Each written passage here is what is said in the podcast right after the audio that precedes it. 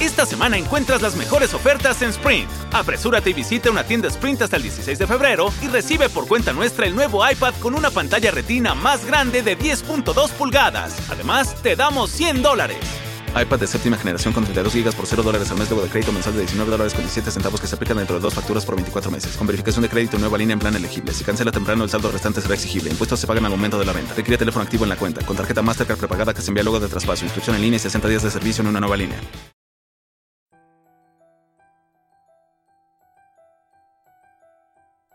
Hola amigas y amigos que nos escuchan, bienvenidos a un miércoles más de Libro Claroscuro. Yo soy Sara Yolopa y en esta ocasión les voy a compartir la reseña de un libro que leí ya hace mucho tiempo que con mucho gusto se los comparto. El título de este libro se llama Fausto y es escrito por Goethe, un escritor alemán que nace en una familia burguesa.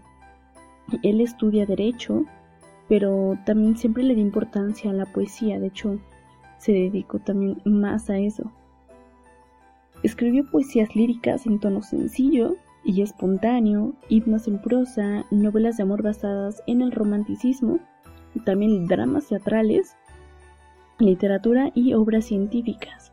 Y es en el año de 1808 cuando se publica Fausto, un drama teatral, una de sus obras teatrales, y también una de sus obras antes de morir. Esta obra de teatro inicia con una discusión en el cielo, donde Mefistófeles, el diablo, sube a dar reclamo a Dios y este harto de sus reclamos le pregunta que si no tiene algo interesante que hacer en la tierra. Mefistófeles contesta que no, y bueno, Dios le regala a Fausto, un viejo médico científico que también es filósofo, abogado y poeta, que a pesar de tanto conocimiento cree que su vida es miserable entonces Mefistófeles desciende a la tierra muy emocionado para presentarse ante Fausto. En una noche, en la soledad de la habitación de Fausto, este proclama al cielo y al infierno la presencia del mal e inesperadamente Mefistófeles se postra ante él, quien le dice que con tanta fuerza lo ha invocado que ha logrado sacarlo de su esfera, es decir, el infierno, solo para ver el rostro de la persona que lo ha solicitado. Fausto está aterrado y menciona su nombre, y él le menciona que él lo ha invocado. Mefistófeles empieza una breve discusión sobre su semejanza. Cree que Fausto es su igual, pero éste lo niega. La discusión es interrumpida por alguien que llama a la puerta, quien es su discípulo, y tras una breve charla se retira. Fausto se queda solo en la habitación. Al día siguiente, Fausto se encuentra con su discípulo Wagner en la puerta de la ciudad Deciden caminar y entre su paseo se encuentran a un perro que le causa curiosidad porque tal parece que pone atención a su conversación. Fausto se da cuenta y cuando parte decide llevárselo a su casa. Una vez llegando le dice al perro que si se queda detrás de la estufa le dará su mejor cobija, pero el perro solo ladraba. Y Fausto decide ignorarlo leyendo un libro, pero le es imposible concentrarse ya que el perro no para de ladrar.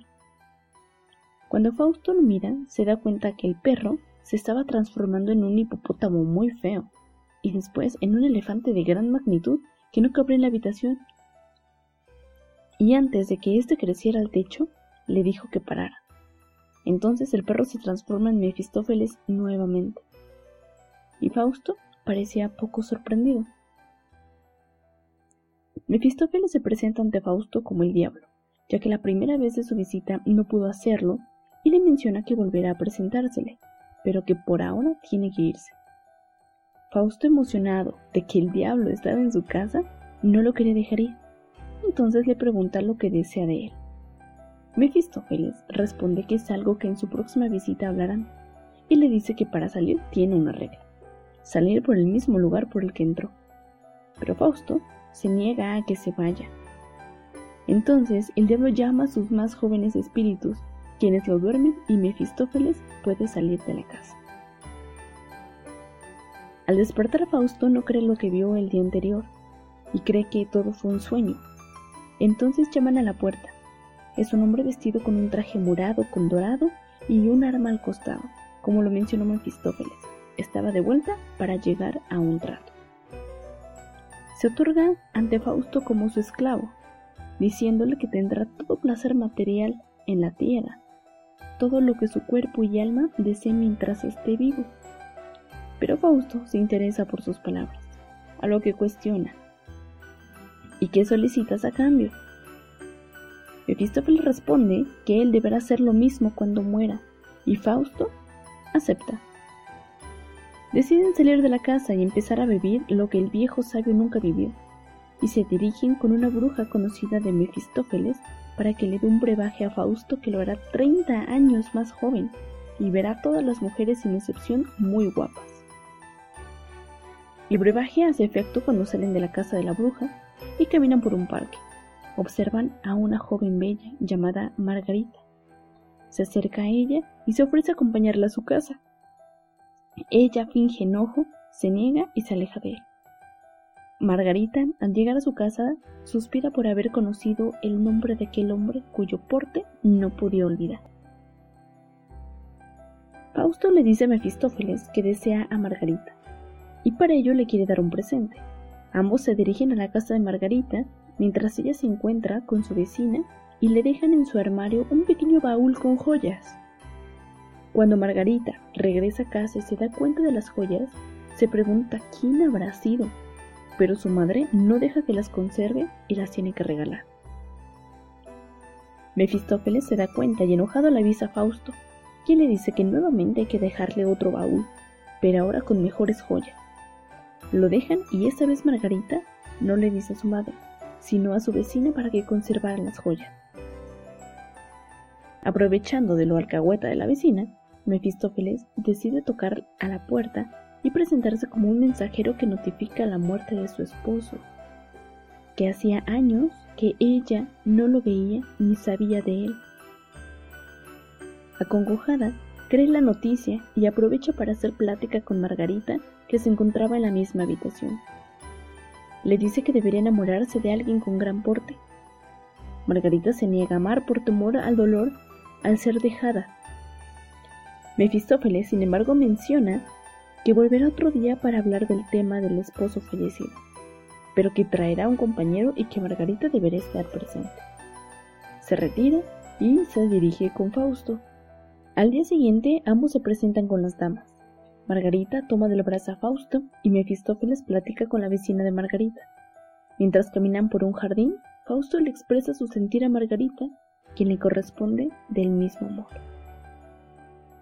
Como ya se acerca la fiesta de Walpurgis, o la noche de las brujas, Mefistófeles decide llevar a Fausto para que la conozca, y se encuentra con una multitud de brujas y espíritus que bailan y gozan de la fiesta. Al amanecer, Fausto se entera que su amada ha cometido un par de crímenes y que la tienen presa. Entonces decide sacarla, pero sus intentos son en vano cuando al estar con ella en la celda, Margarita decide no irse por miedo a la persecución. Acepta ante Fausto la culpabilidad y decide quedarse a cumplir con su muerte. Pero Fausto intenta convencerla de que por amor ha venido por ella. Mientras tanto, Mefistófeles cuidaba que los guardias no se acercaran y a punto de amanecer decide llevarse a Fausto, quedándose su amada en espera de la muerte. En el Palacio Imperial se encuentra el emperador, un astrólogo y un bufón que es Mefistófeles, frente a los cortesanos. La reunión es para discutir sobre los problemas que, que aquejan al pueblo. Después de una gran lista, el bufón, Mefistófeles, expresa que todos los problemas se acabarían con el oro que está debajo del pueblo, oro que los antepasados han enterrado, y como está abajo del pueblo y el pueblo le pertenece al emperador, ese gran motín sería del imperio. De esa manera podrá solucionar todos los problemas. Muchos lo cuestionaron y otros lo alabaron. Finalmente el emperador acepta y propone que el bufón los guíe por el camino para obtener tal oro que menciona. De lo contrario, arderá en el infierno. Y sin miedo alguno, el bufón acepta. El emperador quiere contemplar a Helena y a París. A Fausto se le hace fácil pedírselo a Mefistófeles, pero éste se niega a traerlo, y le da indicaciones a Fausto para ir por ellos. Le otorga una llave con la que podrá llegar con las madres quienes le dirán dónde encontrarlos. Mientras tanto, en la Tierra se llevan a cabo una representación teatral y a medio acto sube Fausto con los nuevos protagonistas, Elena y París. Todo el público clamaba la belleza de ambos. Finalmente, Fausto intenta desaparecer a París para quedarse con la hermosa de Elena, pero al intentar regresarlo de donde provenía, hubo una explosión. Ambos regresan y Fausto se desmaya. Mefistófeles regresa a Fausto a su aposento, después de darle un paseo por la corte imperial para distraerlo, es decir, que lo regresará a la Edad Media. Fausto permanece desmayado y Mefistófeles al recorrer aquellos aposentos góticos se encuentra con el fámulo, después con un bachiller un poco pedante y finalmente con Wagner, el antiguo discípulo de Fausto, que era un poco tonto pero que ha madurado y se encuentra en un experimento fantástico, la fabricación de un hombre en una probeta al que llama el homúnculo, que despide una luz roja y que parece ser puro espíritu, pues es muy inteligente y quiere llegar a ser un hombre completo, es decir, de carne, hueso y alma. Mientras no consiga eso, el homúnculo no puede abandonar la probeta, que es su refugio. El homúnculo mira a Fausto desmayado, y ve su sueño, un río maravilloso, azul, eh, bordeado de juncos y en sus riberas mujeres hermosas perseguidas por cisnes. La más linda, Leda, se refugia con el cisne más bello, que es Zeus metamorfoseado, en un lugar al resguardo de miradas indiscretas. De esa unión nacerá Helena y uno de los dioscuros. El homúnculo hace que Fausto despierte e intuya su deseo de ir a Grecia a buscar a Helena pide a Mefistófeles que los transporten en espacio y tiempo. Llegan volando a Farsalia, lugar donde tiene origen o tuvo origen la famosa batalla entre Pompeyo y César. Y de allí inician un recorrido por el antiguo mundo griego, poblado de seres míticos fabulosos. Fausto siempre va en busca de Helena, paradigma de la belleza que se ha convertido en su pasión, en una obsesión al encontrarse en esos lugares que conoce muy bien por sus lecturas clásicas, se siente conmovido y hasta llega a preguntarse que si son sueños o acaso son recuerdos. Estando en la ribera del Peneo, oye un redoblar de cascos y distingue a un centauro que viene corriendo velozmente. Es Quirón. Fausto lo llama y monta sobre él y le pregunta por los héroes que ha guiado con sus consejos. Los argonautas, Hércules, Aquiles, etc. Pero su intención es saber acerca de Helena. Quirón le dice que siendo ella mocita, le llevó sobre su lomo y Fausto se emociona al saber que su adoración ha estado en el mismo lugar en el que él se encuentra ahora mismo. Sin embargo, Quirón le dice que lo más que puede hacer es llevarlo con la Sibila Manto, que habita una cueva que lleva a Hades, donde posiblemente encuentra a Helena.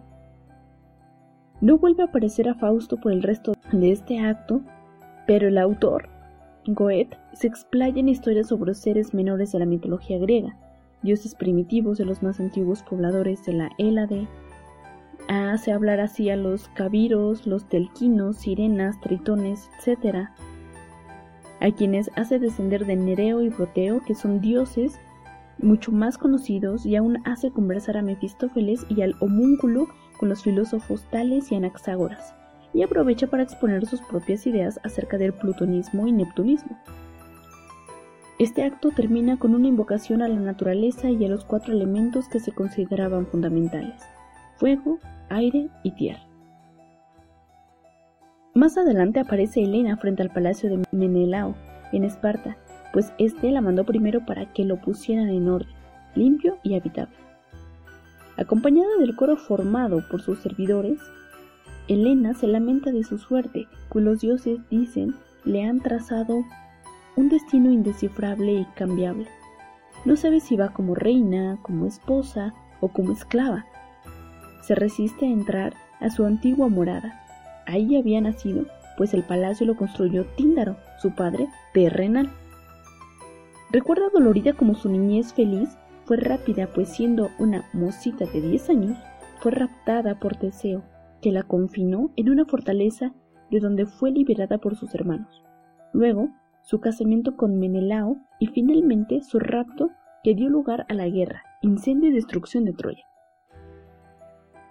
Helena dice, que sea lo que los dioses quieran, y aunque recelosa entra al palacio, el coro queda suspenso y algunos minutos después sale Helena con el rostro demudado.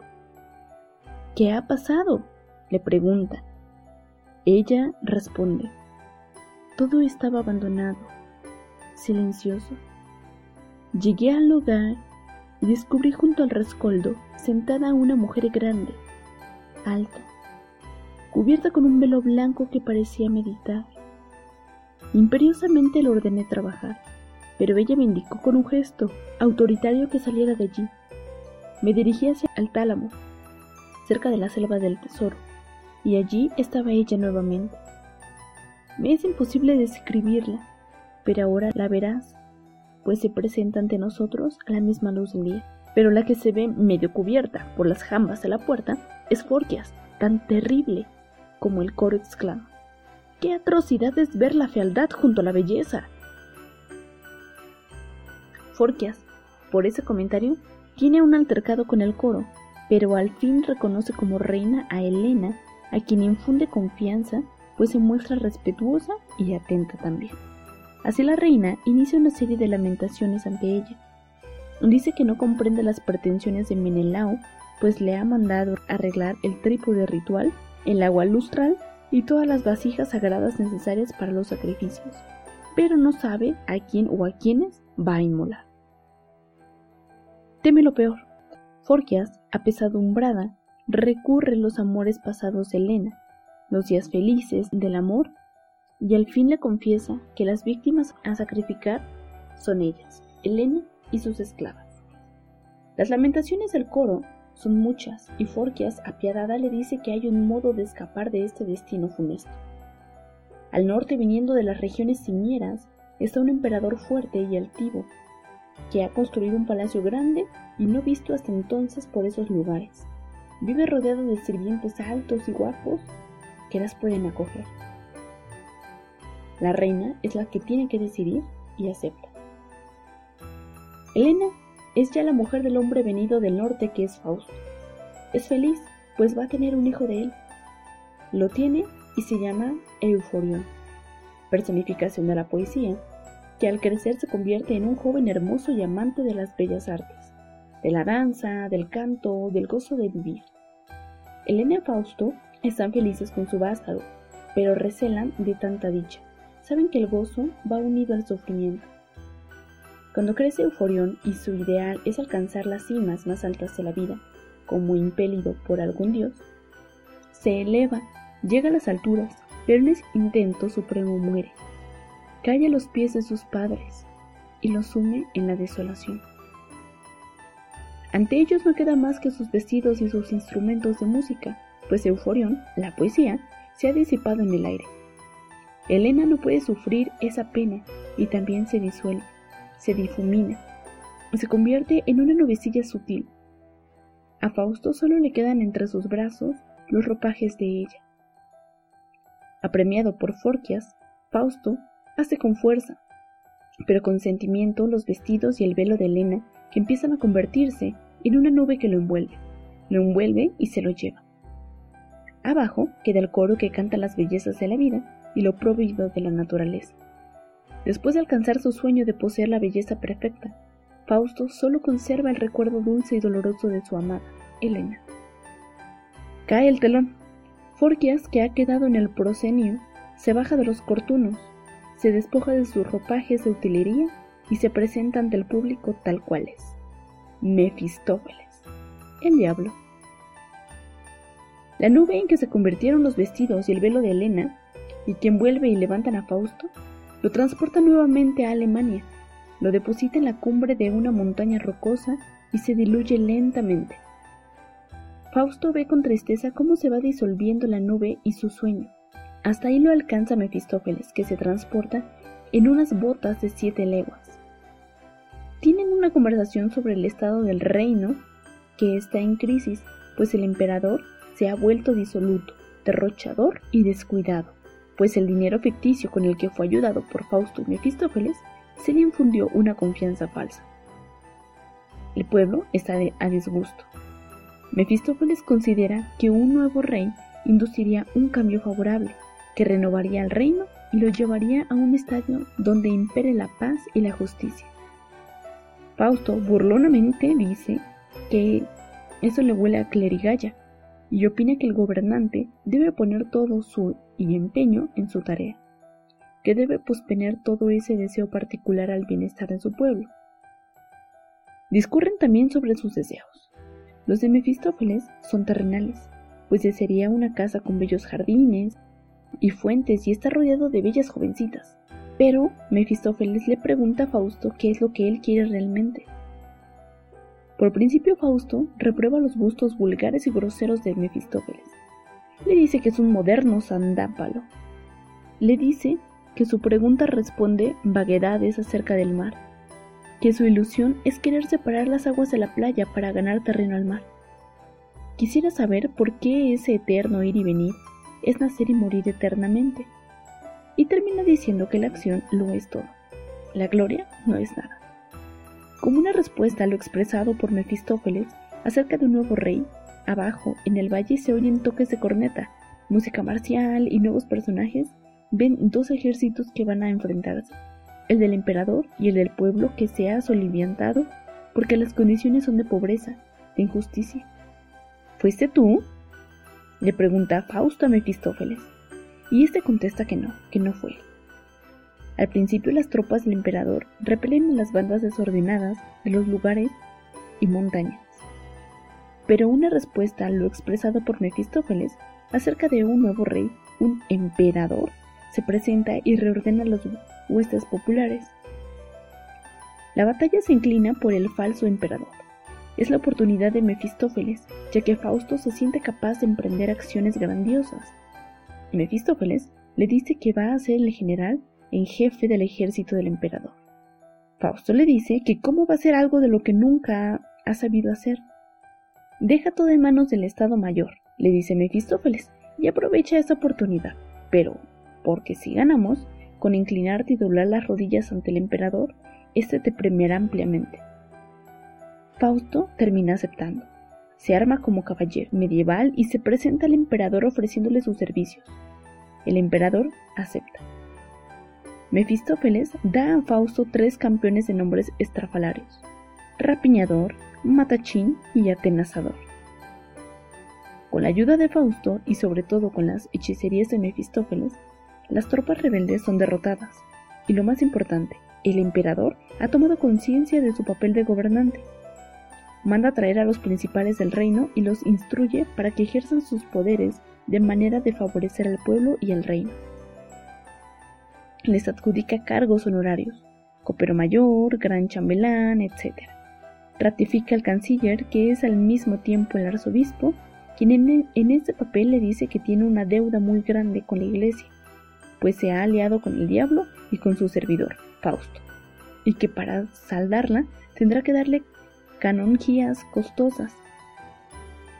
A Fausto le da como recompensa los litorales del reino y las tierras que pueda ganarle al mar. Fausto se halla en la extrema vejez, en posesión de enormes extensiones de tierra que ha ganado al mar por las concesiones con las que pagó sus servicios al emperador, y que ha conseguido según su deseo con la ayuda de Mefistófeles y de sus tres ayudantes de nombres estrafalarios. Fausto debe tener, según comentó Goethe, exactamente 100 años. Solamente un pequeño predio no le pertenece, pues es de unos viejecitos, y estos lo tienen descontento. Quiere poseerlo todo. Mefistófeles ha conseguido seres desvaliados, lémures, para seguir construyendo diques para ganar más tierras al mar. ¿Siguen cavando los fosos? Preguntó Fausto, Mefistófeles para sí contestó. Más bien, parece una fosa. Aludiendo a la proximidad de la muerte de Fausto, pues el plazo se ha cumplido. Fausto muere, y se disputan su alma Lucifer y las milicias celestiales. Triunfan estas últimas, pues cuentan con la ayuda de innumerables santos y sobre todo de Margarita, a quien se refiere el texto sin nombrar. Quisiera leerles como tal el verso que dice el poeta. y que es la clave de la salvación de Fausto. Se ha salvado del maligno este noble miembro, del mundo de los espíritus. Nosotros podemos salvar al que sabe luchar y esforzarse, y cuando el amor de lo alto ha descendido sobre él. Así es como concluye esta obra de teatro. Brevemente es el resumen. Me gustaría que lo leyeran, que me compartieran eh, sus comentarios, qué les pareció el libro. Eh, es recomendable ponerle mucha atención. Toda la, mitología griega que aparece es un poquito complicada a veces de entenderla. Sin embargo, bueno, si ya se tiene conocimiento de estos temas, pues será más fácil comprenderla. Espero que hayan disfrutado de esta reseña y sobre todo de esta obra. Me parece que no hemos reseñado anteriormente alguna obra eh, teatral o un, drama teatral. Quise hacerlo un poco diferente y espero que haya sido de su agrado y que se animen a leerlo. Les recuerdo que nos pueden encontrar en todas las redes sociales, Facebook, Instagram, YouTube, Twitter, como Libro Claroscuro y los esperamos de lunes a sábado en los diferentes contenidos que tenemos en los podcasts. Compartan nuestro contenido, escúchenos y denos a conocer que este contenido es especialmente para usted. Esto es todo por mi parte. Sigan escuchando los demás podcasts. Hasta la próxima.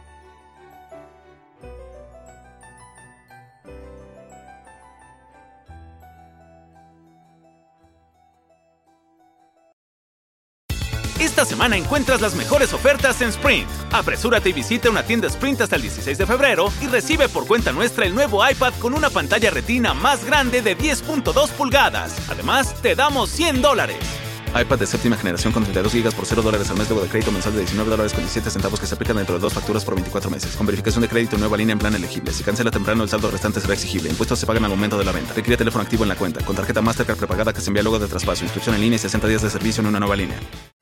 Hola, bienvenidos a Metro by T-Mobile. Hola. Mi papi necesita ponerse al día con su teléfono. Necesita un teléfono nuevo y una red nueva. Ahora cuando te cambias a Metro, te llevas un iPhone 7 nuevo por solo $99.99 después de validar tu ID. ¡Wow! $99.99.